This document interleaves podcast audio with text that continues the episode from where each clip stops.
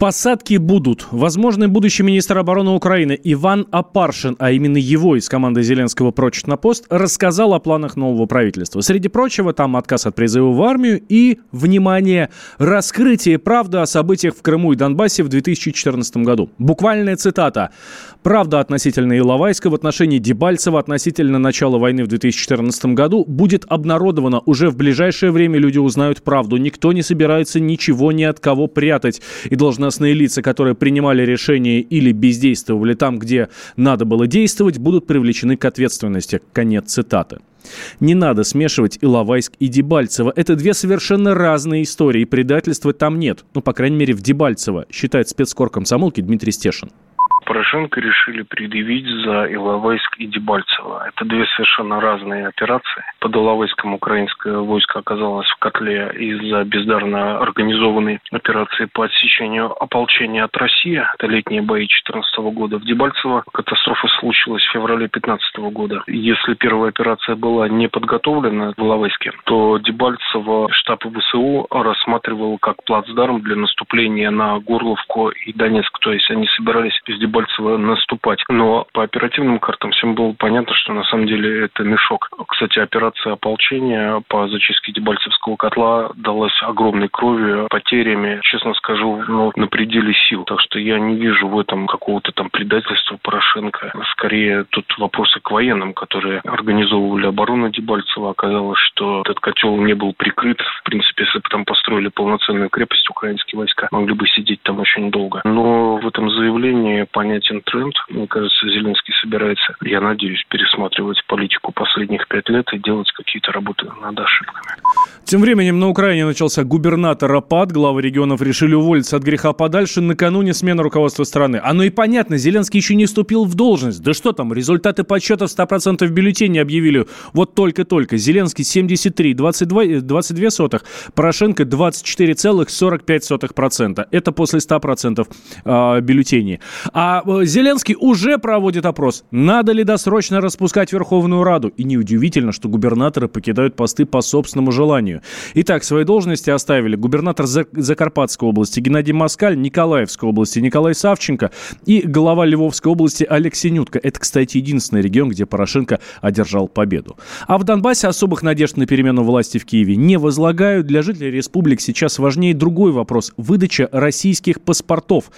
А, в то же время эксперты считают, что пока серьезно говорить об этом а, нельзя. Политолог вот Юрий, э, Юлий Федоровский отметил, что пока на эту тему предметно не говорил ни один чиновник желательно, чтобы эти слухи пока подтвердились какими-то реальными фактами, потому что пока что это все остается на уровне такого белого шума. Подобная информация уже неоднократно возникала и ранее, но пока что ничего конкретного не известно, никаких практических шагов не видно, и никто еще из жителей Луганской и Донецкой народных республик не предъявил натуральный, так сказать, паспорт гражданина РФ, который он получил на вот этих обещанных и к тому же сейчас в связи с тем, что на Украине поменялась власть, неизвестно еще и как там ситуация будет разворачиваться. Согласно тем самым информациям, в первую очередь предполагается эти паспорта выдавать военным и представителям чиновничества республиканского. И в таком случае просто и сама Российская Федерация встанет перед довольно серьезной дилеммой, что в случае очередного обострения на фронте будут убивать не просто каких-то ополченцев Донбасса, а будут российских граждан. По неподтвержденной информации, в республиках Донбасса начнут выдавать российские паспорта уже летом этого года. Будьте всегда в курсе событий.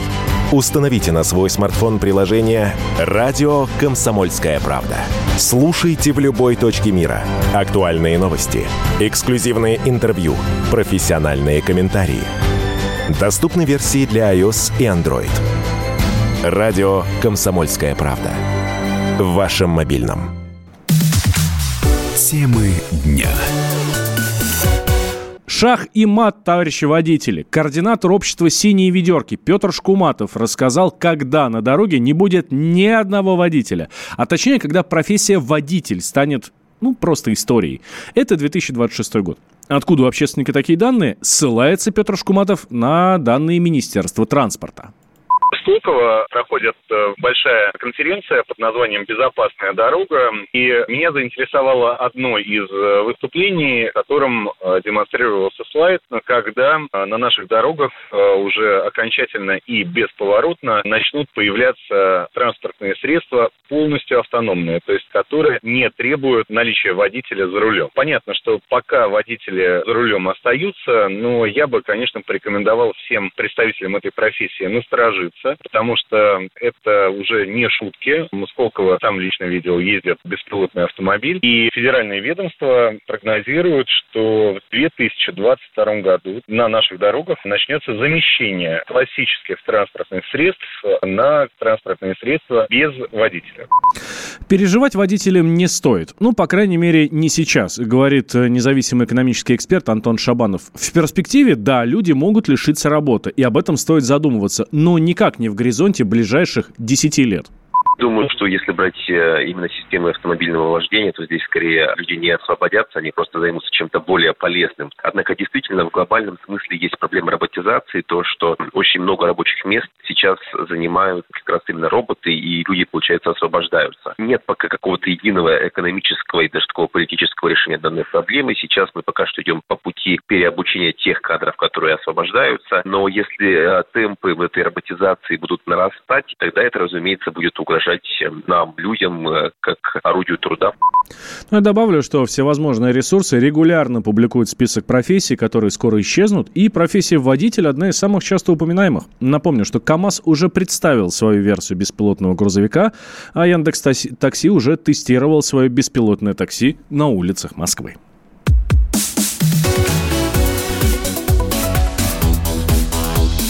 Темы Максим Шевченко. Я вот за что люблю «Комсомольскую правду». Сегодня «Комсомолка», не устану это повторять, является практически единственным СМИ в России федерального масштаба, который дает реальную картину страны. Радио «Комсомольская правда». Нас есть за что любить.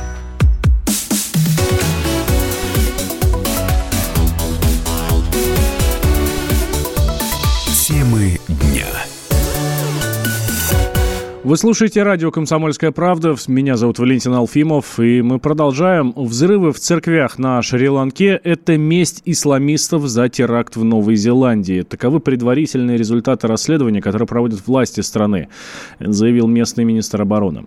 Здравое зерно в этой версии есть, считает религиовед Института Европы Российской Академии Наук Роман Лункин. По мнению эксперта, таким заявлением власти Шри-Ланки пытаются вынести это дело на международный уровень достаточно сложно сказать, э, что это означает на самом деле, потому что э, это могли быть и экстремисты, которые прикрываются какими-то религиозными идеями, религиозными лозунгами, э, связанными с исламом, тогда как сам ислам, он, он противоположен, в общем, любым вот таким, вот таким агрессивным действиям, но находятся фанатики, которые пытаются использовать любые идеи для достижения своих целей. Но при этом, что в реальности за этим стоит, это, это большой вопрос. Может быть, это желание там взорвать э, там саму Шри-Ланку, саму эту страну и противопоставить ислам и христианство именно внутри э, этой страны. А я думаю, что э, это в том числе вот, было одной из, э, из целей террористов.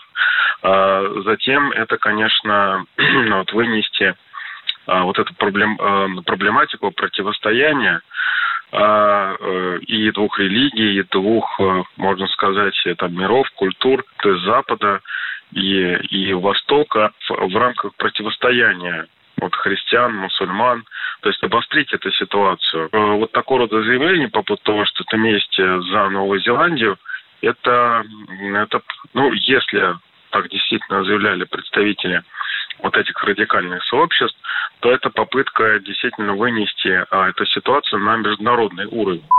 Неудивительно, что атака произошла именно на христианские церкви с прихожанами в один из самых больших праздников в Пасху, считает обозреватель «Эхо Москвы» журналист Юлия Латынина. По ее словам, христианство сейчас является самой гонимой религией. Самой преследуемой в мире религии на сегодняшний день является христианство.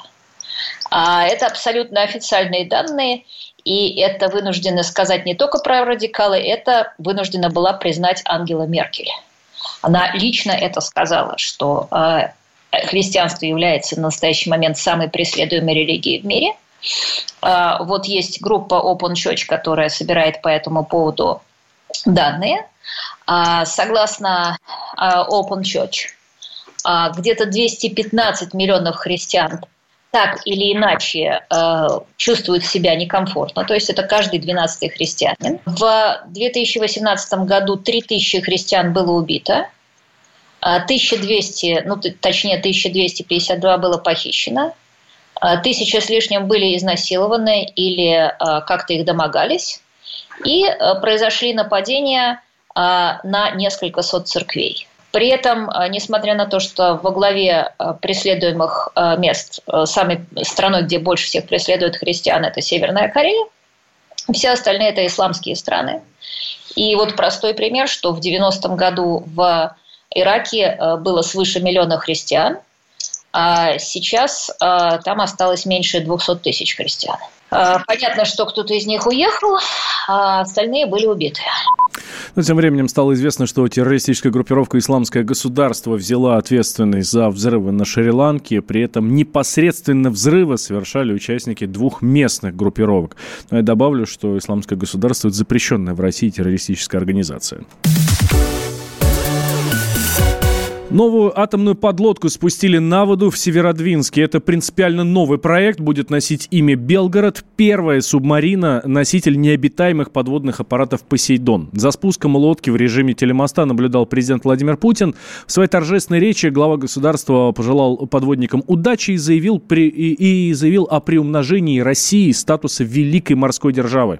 Общими усилиями мы обязательно приумножим статус России как великой морской державы.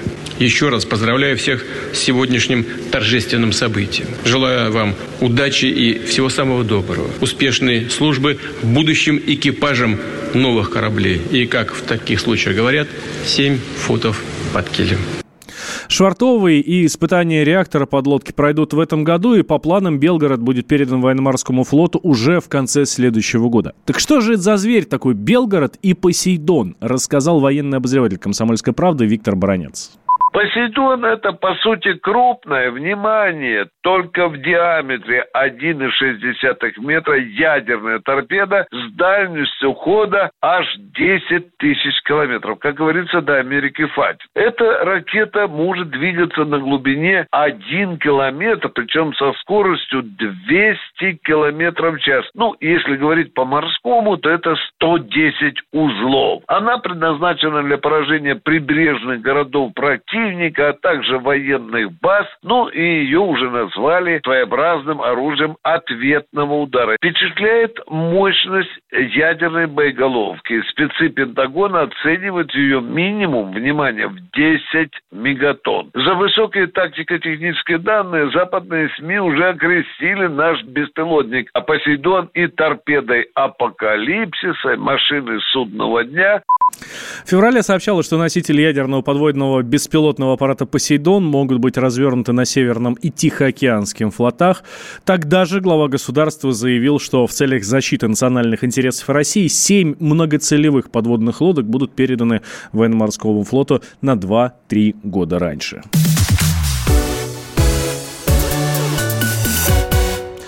Печальные новости из мира науки. Зафиксировано ускорение наступления климатической катастрофы. Ученые мерили, с какой скоростью тает лед в Гренландии, и оказалось, что сейчас эти ледники разрушаются куда быстрее, чем 40-50 лет назад. Что происходит и к чему это все может привести, рассказал научный обозреватель комсомолки Владимир Логовский. Опасения климатологов вызывают ускорившиеся темпы таяния ледников Гренландии. О том, что такие процессы происходят и в таком ускоренном темпе определили американские ученые под руководством Эрика Риньо из Калифорнийского университета. Они как-то изучили громадный массив данных и выяснили, что еще в 70-е годы ледовый покров Гренландии накапливал примерно по 40-50 миллиардов тонн льда в год. Но начиная с 80-го года Гренландия стала терять свой ледяной покров. Терял, терял, И к настоящему моменту вот э, скорость этих, этой потери возросла примерно в 6 раз. Да, там еще много, но процесс идет, процесс ускоряется, и вот этот вот ускорившийся процесс вызывает опасения климатологов. Лед стает, вода стечет в океан, уровень мирового океана поднимется, он уже поднялся на какие-то миллиметры, но поднимается. А если сюда приплюсовать Антарктиду, которая тоже тает, так все постепенно все стает глобальное потепление, я не знаю, растопит все льды, уровень мирового океана поднимется на много метров и затопит все прибрежные в апреле сообщалось, что рекордно теплая весна на Аляске привела к гибели по меньшей мере пяти человек. При этом средняя температура воздуха за март, которая была зафиксирована обсерваторией в городе Утки-Агвик э, на севере штата Аляска, была на 11 градусов выше нормы.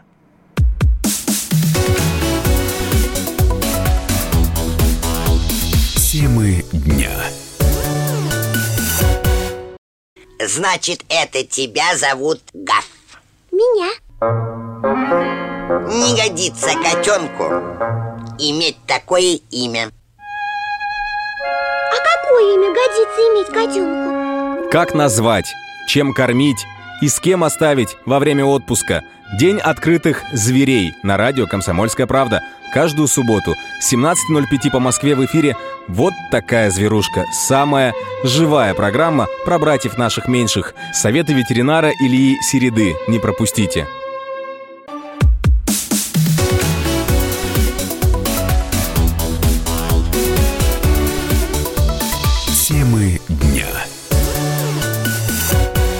Итак, вы слушаете радио «Комсомольская правда». Я Валентин Алфимов. И у меня, друзья, для вас есть хорошие новости. Они пришли сегодня из Министерства экономического развития. Говорят, что реальные доходы россиян в этом году вырастут. Но не намного, буквально на 1%. Ну и на том спасибо, как говорится. Почему? Росту реальных доходов, говорят в Министерстве экономического развития, ну и как следствие снижению уровня бедности, поспособствует индексация выплат, повышение МРОД на уровень прожиточного минимума, еще всевозможные формы социальной помощи нуждающимся так далее, и так далее. Поют красиво, но что-то не верится. Экономист Денис Ракша считает, что прогнозы Минэкономразвития, безусловно, приятны, но обоснования в них немного. По сути, они просто обязаны это говорить. Последние годы доходы падают. Если мне память не изменяет, шестой или седьмой год подряд. При этом каждый год Минэкономразвития прогнозируют, что доходы все-таки начнут расти. Более того, периодически они даже говорят, что они начали уже расти. Поэтому прогноз Минэкономразвития по росту доходов не более чем благое пожелание. Минэкономразвитию деваться некуда, оно не может сказать, что доходы у нас не начнут расти. Поэтому, если они вдруг не начнут расти, то они потом объяснят, почему они не начали расти. А если начнут расти, то они скажут, ну вот видите, мы же спрогнозировали, вот они и начали расти. Но производительность труда, из-за которой которой у нас должны расти доходы, у нас не растет. А кредитная нагрузка, за счет которой они могут расти без роста производительности труда, и так слишком высока, и она постоянно увеличивается, и ее уже невозможно увеличивать, и за счет нее доходы не могут расти тоже. Буквально час назад Росстат отчитался, что реальные доходы россиян с 2013 года снизились на 8,3%. При этом вот в этот раз статисты посчитали по новой методике. По старой падение было вообще на 11%. Дача перестала быть популярным местом отдыха миллионов россиян. По крайней мере, ну, не самым любимым. Аналитики заметили, число россиян, которые хотят продать свои сотки с домиком вместе, выросло. Эксперт связывает это с целым рядом факторов. Ну, вот, в частности, содержать дачу невыгодно, заявил руководитель общественной организации «Садоводы России» Андрей Туманов. На даче ты за все платишь в три дорога. Многое за что не платит там сельский житель, там, за прочистку там, дороги к своему домику. Он же не платит. Власть теоретически должна это сделать. А на даче ты должен за это платить намного дороже содержание дачи, чем содержание домика просто в деревне. Если вот там пенсионер живете постоянно на, на даче весь теплый период, это может быть как-то быть выгодным. А если наездами, представьте, вы на одну дорогу только там потратите на дачу иногда больше, чем а, там а, вырастите продукции. Ну, то есть вот с точки зрения экономической тоже не совсем выгодно. Еще один аргумент. Цены на дачи и загородные дома за последние пять лет сильно понизились. Это заявил вице-президент гильдии риэлторов Московской области Александр Саяпин полтора года назад увеличили сильно налог на землю. Соответственно, выросла кадастровая стоимость, увеличился налог. И очень много людей, кто не пользовались этими дачами, в частности, там, пенсионеры, выставили их на продажу. Тем самым несколько обрушили рынок, потому что предложений стало очень много, и цены 2014 года упали в два раза. Из-за нестабильной экономической ситуации покупать дачи стали людей все меньше и меньше, потому что это ну, не вещь первой необходимости. Дача метров 50-70 квадратных с участком 6 соток на расстоянии там, до 45 километров от МКАД в хорошем месте раньше стоило миллиона полтора, то сейчас можно найти тысяч за 900. Есть некоторые предложения по земле, когда земельный участок стоил там 4 миллиона, а сейчас и за миллион восемьсот не продается. Для вас дача – это рабство или радость? А, давайте устроим такую мини-радиорубку прямо сейчас. Вот, например, Сергей Цеков, член Совета Федерации от Республики Крым, говорит, что в даче одни только плюсы. У меня нет дачи, хотя где-то лет до 55 у меня дача была. Ну, это сложно назвать дача, это в Крыму огородный участок, там и деревья росли, много еще чего. Но для меня это было большое удовольствие, большой отдых. Почему я перестал этим заниматься? Ну, а ситуация жизненно изменилась. Просто я переехал из города Саки в город Симферополь. Это дачный участок далеко оказался. Там много работы было. Но вот интерес к огородничеству, выращиванию деревьев разных, он до сих пор присутствует. И я считаю, что для здоровья это абсолютно полезно. Поэтому я считаю, что дача – это отдых. Ну а вот эксперт моды Влад Лисовец не согласен. Говорит, что не понимает он такой отдых. Такой отдых не предпочитаю. Объясню даже почему. Потому что, чтобы один день отдохнуть красиво, в чистоте, среди стриженной травки, всю неделю надо полоть, пахать, шпаклевать, мазать. И вот эта жизнь на небольшом кусочке земли, но вокруг тебя забор, меня вообще не прельщает. Поэтому никогда ее не было, не мечтал и точно никогда не будет. Ну, как бы там ни было, друзья, если э, впереди праздники и если у вас есть дача, то самое время открыть дачный сезон.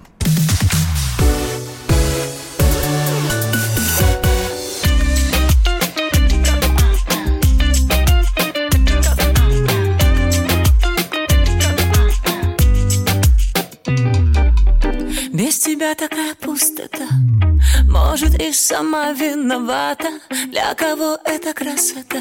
Стало все невыносимо. Я прошу тебя перестань. Ты стреляешь из автомата. Попросила тебя оставь. А так влюбилась, сука, сильно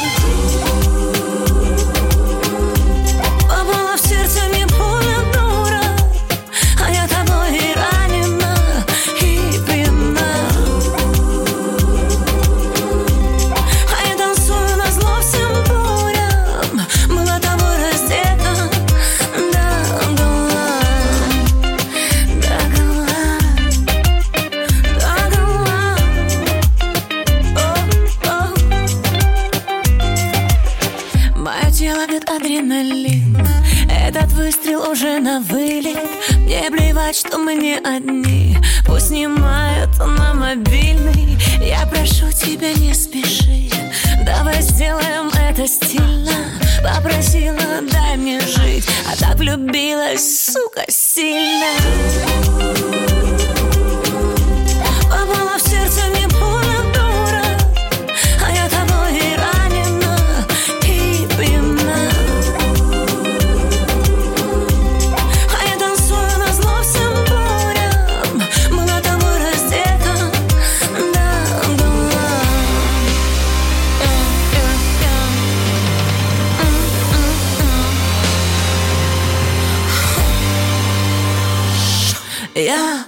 что уже на прицеле. Эти взгляды мне об этом напомнят. Твои руки на израненном теле Обнуляют мой моральный облик. Шепотом, ропотом я там по венам стекает разбитое сальце. Я закричу, собирайся, уйди, но ты знаешь, надо остаться. Что со мной будет потом, что со мной будет дальше? Как без тебя опять жить смогла? Все эти ночи раньше. Бэн, бэн, бэн, на поражении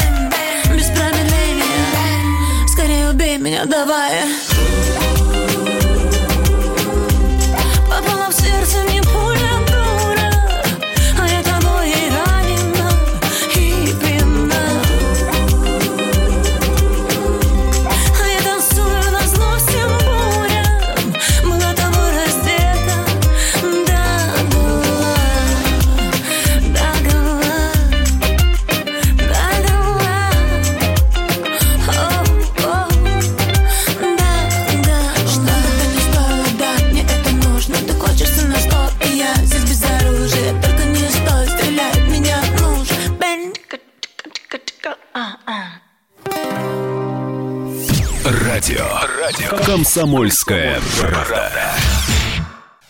Товарищ адвокат! Адвокат! Спокойно, спокойно. Народного адвоката Леонида Альшанского хватит на всех. Юридические консультации в прямом эфире. Слушайте и звоните по субботам с 16 часов по московскому времени.